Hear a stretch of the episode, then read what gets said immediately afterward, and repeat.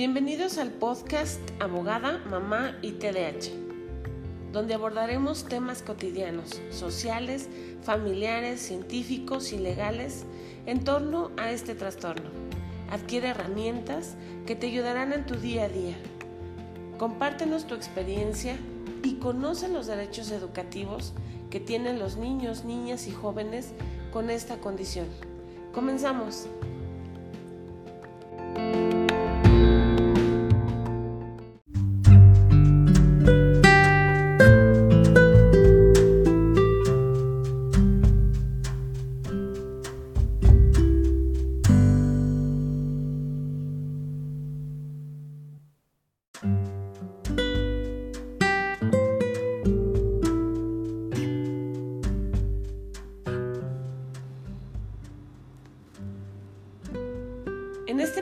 Episodio de Abogada, Mamá y TDAH, voy a hablar de una servidora y de la asociación que represento.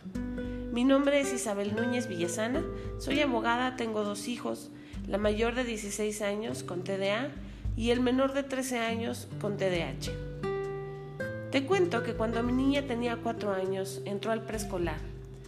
En las primeras evaluaciones su maestra me dijo que se distraía con casi cualquier cosa incluso con el correr del agua de grifo, porque duraba mucho tiempo en el baño. Luego se iba a recorrer la escuela, observando salón por salón. Cuando fui a ver, no me lo podía creer. Todo era cierto. Incluso pude ver cómo en una evaluación, sin ningún recato, volteaba a preguntarle a uno de sus compañeros cuál era la respuesta correcta. La maestra me recomendó realizar ejercicios muy sencillos en casa como hablarle de un punto y luego de otro para que volteara seguido hacia puntos distintos y cambiara de enfoque. Y lo hice. Los ejercicios tal vez funcionaron, pero muy poco. Sin embargo, hasta el día de hoy, mi hija no ha tenido problemas en conseguir calificaciones eh, aprobatorias aceptables. No es una alumna de excelencia, pero sí que es un ser humano excelente. Y para mí eso es lo más importante. Aún así, mi hija estudia en una de las escuelas más exigentes del país. Por otro lado, mi hijo ha sido un reto distinto. Aproximadamente hace nueve años fue diagnosticado con este trastorno. Desde que nació, noté que algo en él era diferente. No dormía como cualquier otro bebé, lloraba intensamente casi por nada, parecía no escuchar, no balbuceaba y todavía eh, de cuatro años no hablaba absolutamente nada. Pensamos que tal vez eh, había algún problema en sus oídos, pero al mismo tiempo lo descartábamos ya que los ruidos fuertes le provocaban sobresaltos mayúsculos y llanto. Era muy difícil que permaneciera quieto. De verdad, esto es distinto a los niños que tienen mucha energía. Y, hago aquí un, un pequeño paréntesis para decir que he conversado con muchos papás que piensan que su hijo tiene TDAH solamente porque corre mucho, porque tiene mucha energía, sube, baja, juega, eh, incluso lo quieren inscribir a, un montón de actividades extraescolares, pero no, no, no, es, no estamos hablando de la misma energía. En el caso de, de mi hijo, esa energía era distinta. Su inquietud era em, el no mantenerse en una posición por más, por, más de 15 segundos. Era imposible sacarlo en carriola. Eh, no observaba nada, solo intentaba soltarse y salirse de ella. Haciendo un poco de memoria, me viene a la mente un sinnúmero de ocasiones en las que él simplemente no podía estar tranquilo, ni siquiera en mis brazos. Era era como traer un pez. ¿Te imaginas eh, tratar de mantener quieto a un pez bajo el agua? ¿O tratar de explicarle algo? algo que, que también recuerdo es que me dolía mucho ver que no dormía profundamente. En fin, muchas situaciones bastante estresantes. Como podrás imaginarlo, al recibir el diagnóstico no fue nada fácil ni alentador, ya que para empezar ni siquiera sabía qué era esto del TDAH. El neurólogo que vio a mi hijo me explicó con lujo de detalle lo que significaba y debo confesar que el golpe fue leve. Luego me di cuenta de esto porque comparado con muchas madres y padres de familia cuyos hijos fueron diagnosticados tras haber vivido un, un via crucis en el Seguro Social o en el Hospital General o en, o en alguna otra dependencia de gobierno, no, no solo fue tardado, sino que les solicitaron un sinnúmero de análisis y estudios para llegar al diagnóstico. Esto significó para ellos un deterioro emocional muy fuerte. Una vez que recibimos el diagnóstico me propuse investigar acerca del tema, pero desde una perspectiva diferente a la que ya había, a las que ya había un enfoque distinto, un enfoque jurídico. En México, así como en la mayoría de los países en el mundo, no solamente en América Latina, sino alrededor del mundo, no se tienen opciones claras cuando surgen conflictos en las escuelas.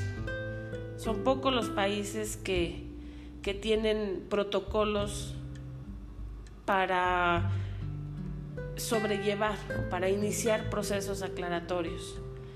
Por lo regular, si hay inconformidades o problemas, sencillamente cambiamos de escuela o de profesor o de director. No existe información acerca de los caminos que habrían de seguirse en caso de que alguno de los derechos educativos de los niños, niñas y jóvenes haya sido vulnerado. Sin embargo, aunque no hay información, sí hay grandes fundamentos para proteger el derecho a la educación eh, de los niños que normalmente son echados de muchas escuelas, tanto públicas como privadas, por varios motivos. Hiperactividad, falta de atención, deficientes habilidades sociales, berrinches, golpes, entre muchas otras causas que se desprenden del trastorno por déficit de atención con o sin hiperactividad. Para una madre, enfrentarse a este panorama no es nada sencillo. Desde la mamá del compañerito que te dice, tráemelo, en mi casa sí hay límites, pasando por los otros alumnos que se le quedan viendo a tu hijo y, piensan que tiene, es diferente. Hasta llegar a la maestra o la directora que no solo no quiere batallar, sino que denota molestia e irritación porque te atreviste a inscribir a tu hijo ahí, cuando puede estar en una escuela donde no exijan tanto. Y así te lo dicen. Llévelo a una escuela donde no exijan tanto. ¿Y qué tal la familia y los vecinos? Enfrentarse día a día a la familia, a los vecinos, conocidos que evitan invitar a tu pequeño a fiestas, porque no quieren niños que lloran fácilmente, que pegan fácilmente, que no respetan turnos, que de pronto quieren algo y lo toman sin pedirlo. Estos niños suelen evitarse. Pero no todo es malo hay muchos éxitos en los pequeños con TDAH. Hay triunfos que saben a gloria. Esos pequeños pasos que se dan, que solo las madres conocemos y saboreamos porque cuestan, porque son maravillosos. Las satisfacciones son más grandes y valoradas. Eso sí te lo puedo asegurar. Todo esto todo, todo lo que acabo de contarte me llevó a tomar la decisión de compartir con padres de familia que como yo se enfrentan al diagnóstico de TDAH y no saben qué hacer, con quién acudir, qué camino tomar, pero sobre todo se enfrentan a una incógnita mayúscula. ¿Qué va a ser de mi hijo en el futuro? Parece que esta pregunta nos taladra la cabeza. Pareciera que, que hay más obstáculos de los que cualquier otra persona se va a topar en la vida. En Enfoque TDAH asesoramos a padres de familia con diagnóstico reciente con respecto a los derechos educativos con los que cuenta su hijo o hija Apoyamos a las escuelas para que tengan herramientas y puedan brindar un mejor apoyo a los alumnos, para que este no sea un obstáculo y puedan no solamente apoyar al alumno, sino también a los padres de familia, quitarles un, un gran peso de encima y hacer que se sientan bienvenidos y valorados, que ese debería ser el objetivo principal de las escuelas. Compartimos experiencias entre padres para sentirnos acompañados. Espero participación de nuestros escuchas y desde luego que si deseas participar en nuestro podcast, puedes comunicarte conmigo. De esto y mucho más hablaremos en este podcast. Espero que te haya gustado este programa y recuerda que nos puedes encontrar en Spotify. Por favor, recomiéndanos con quien creas que le puede servir saber más acerca del TDAH. Y no solo a quienes lo tienen, sino a sus padres, amigos, compañeros y maestros, parejas.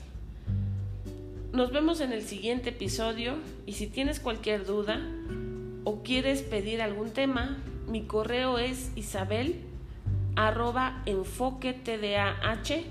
enfoquetdah.org, donde con gusto recibo sus comentarios. Recuerda que para que las cosas cambien, debemos apoyarnos como sociedad. Unirnos fortalece. Hasta la próxima.